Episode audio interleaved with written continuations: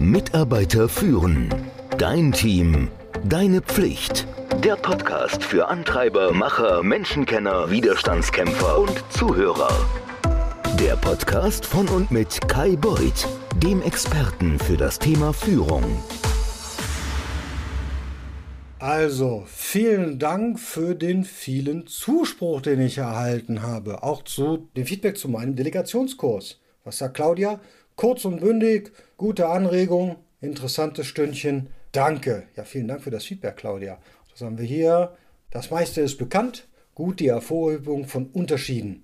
Gut strukturierte Inhalte, gute Übungen und zum Festigen und zur Reflexion. Maurice, vielen Dank für dieses Feedback. Da ich jetzt so viele Fragen bekommen habe zur Delegation, vor allen Dingen von Führungskräften, die frisch befördert wurden, ja, leuchtet mir ein, das ist nicht so einfach, wenn man das noch nie gemacht hat. Wie gesagt, dafür habe ich den Kurs gemacht. Der wird einfach den Rest des Monats auch noch zu dem Preis angeboten, wie bei den letzten beiden Malen. Ich werde das hier wieder verlinken und am Ende nochmal erwähnen. Kommen wir dann mal heute zu der klassischen Frage, die ich dann doch bekommen habe. Ja, was soll denn delegiert werden und was nicht? Also nochmal, du hast jetzt verstanden, Du als Führungskraft musst delegieren, das ist schon mal gut. Dass das nicht immer nur Spaß und Spiel und Freude ist, diese Delegation, das hat manch einer von euch, wie ich festgestellt habe, auch erlebt und gelernt, ist halt kein Zuckerschlecken, wenn man es richtig machen will. Und wahrscheinlich bist du auf eine Menge von unerwarteten Hindernissen gestoßen. Das kenne ich, geht mir auch so, geht mir im Übrigen immer noch. So. Und es gibt nämlich keinen Weg, sie alle zu umgeben.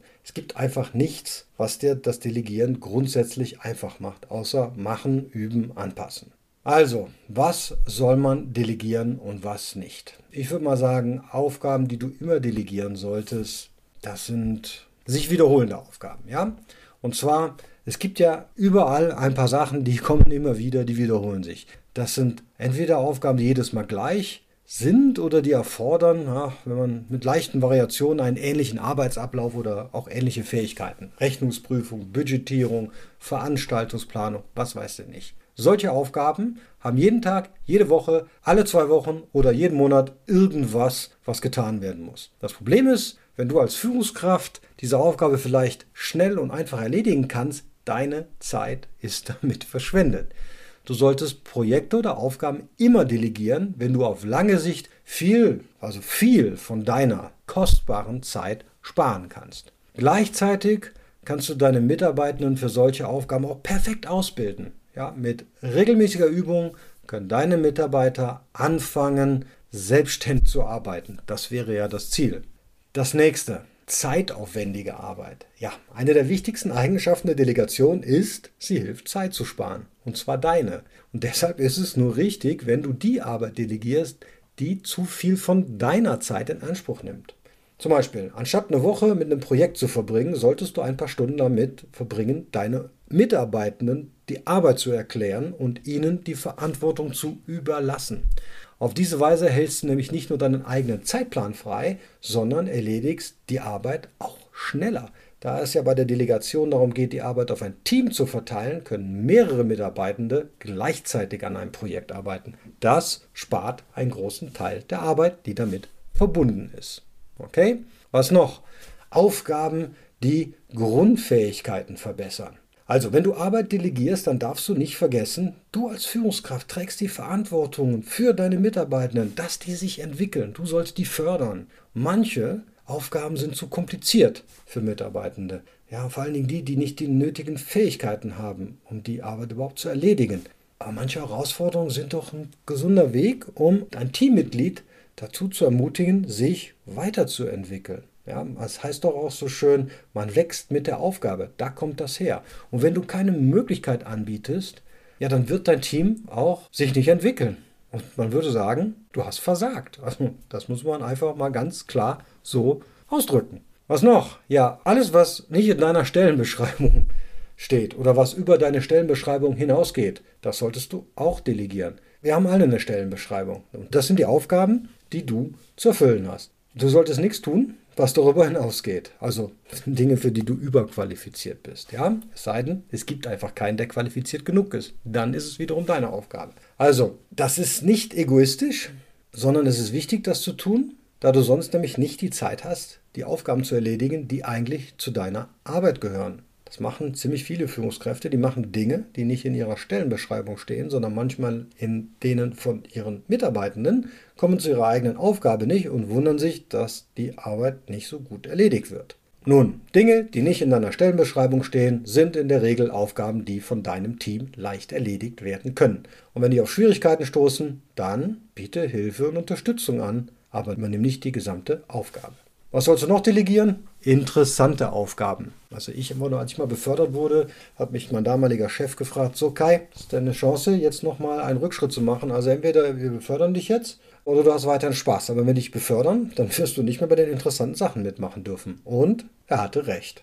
Das ist eine der schwierigsten Aufgaben für eine Führungskraft, ist die coolen Sachen abzugeben. Nicht die langweiligen, die coolen Sachen. Aber damit die Motivation oben bleibt, musst du auch diese Aufgaben delegieren, die Spaß machen. Lass auch mal deine Mitarbeitenden etwas tun, was ihnen Spaß macht. Also, wenn du zum Beispiel merkst, dass dein Team gern im Freien arbeitet, dann, ja, dann gibst du ihnen einfach die Aufgaben, die draußen stattfinden und nicht drinnen, die vielleicht mit Reisen zu tun haben, auf Messen gehen, ja, und nicht im Büro rumsitzen, Feldforschung, was weiß ich. Macht natürlich Spaß, wenn du selber bei den Verhandlungen immer dabei bist, aber das ist nicht immer eine gute Sache. Also Delegiere die interessanten Aufgaben. Ganz klarer Fall, Arbeiten, die deine Mitarbeitenden besser beherrschen. Da brauchen wir ja gar nicht lange drum zu reden. Wenn du die Fähigkeiten nicht hast, deine Mitarbeiter aber schon und die können das besser als du, delegieren. Deshalb sollten Aufgaben, die Fähigkeiten erfordern, die jemand in deinem Team besser beherrscht, immer delegiert werden. Und vor allen Dingen nimm es nicht persönlich und mach es nicht zu einer Frage des Egos. Du kannst nicht alles besser können. Was sollst du denn nicht delegieren? Naja, wenn du dich einmal daran gewöhnt hast, Aufgaben zu delegieren, verschwinden in der Regel alle Bedenken, die es vorher gab. Also das Pendel schwingt in die andere Richtung. Ich spreche da aus eigener Erfahrung. Grundsätzlich ist es eine gute Sache, aber manche Führungskräfte fangen an, die da mit einhergehenden Probleme völlig zu ignorieren.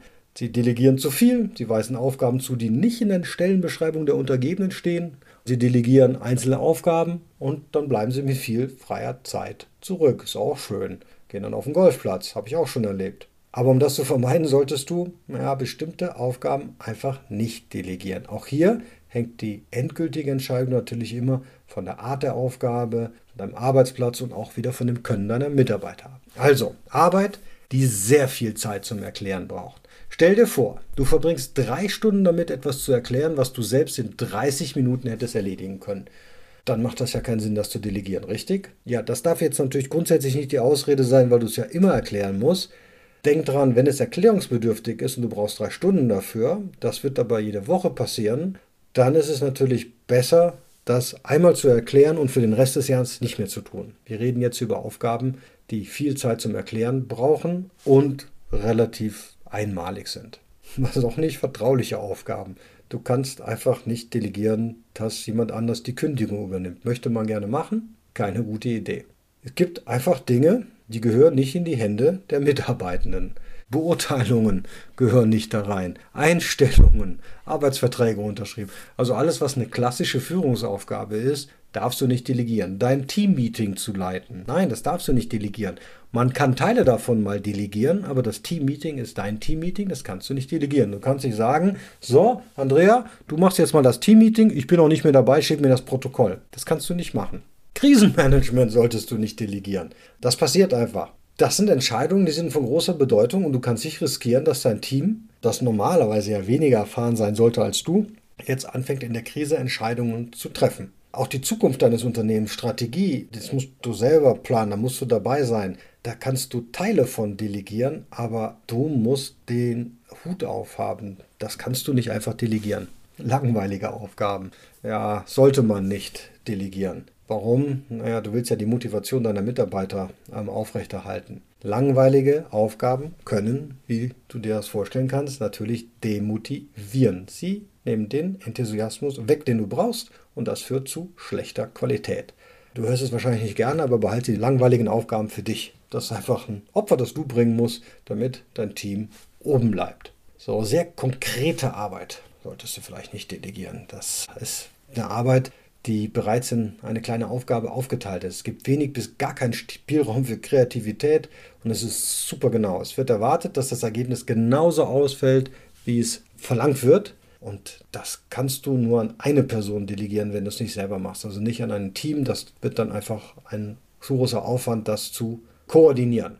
Also, letztendlich liegt es an dir, wie du das abwägst. Und es mag Ausnahmen geben, in denen du gegen die von mir gemachten Vorschläge vorgehen wirst. Aber im Großen und Ganzen ist das schon ziemlich universell und damit fährst du relativ gut. Ich hoffe, dass dir dieser Beitrag auch wieder viel Spaß gemacht hat. Und nochmal, gib dir gerne nochmal Zugang zu meinem zweistündigen Kurs. Ich verlängere das einfach. Mehr führen, weniger durchführen, erfolgreich delegieren bekommst du statt für 99 Euro nun für 29 Euro im Checkout. Wie gesagt, alles unten verlinkt und nochmal erklärt. Einfach den Gutscheincode delegieren und, dann wirst du sehen, nach einem einstündigen Videokurs, der kurz und knapp ist, wie ja Menschen schon festgestellt haben, nicht noch nicht perfekt delegieren kannst, aber wenn du die Übungen machst, die Tipps befolgst, dann wird das Schritt für Schritt immer besser und irgendwann geht das in den Schlaf über und das ist auch notwendig, weil wenn du jetzt 25 bist und bist Führungskraft geworden, dann machst du das circa noch 40 Jahre, also lohnt sich das Invest.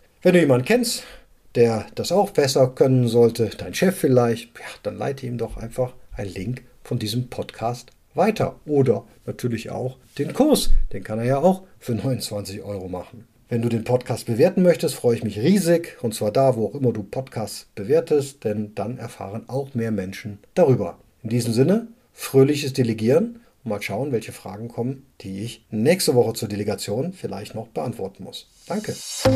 Mitarbeiter führen. Dein Team. Deine Pflicht. Der Podcast für Antreiber, Macher, Menschenkenner, Widerstandskämpfer und Zuhörer. Der Podcast von und mit Kai Beuth dem Experten für das Thema Führung.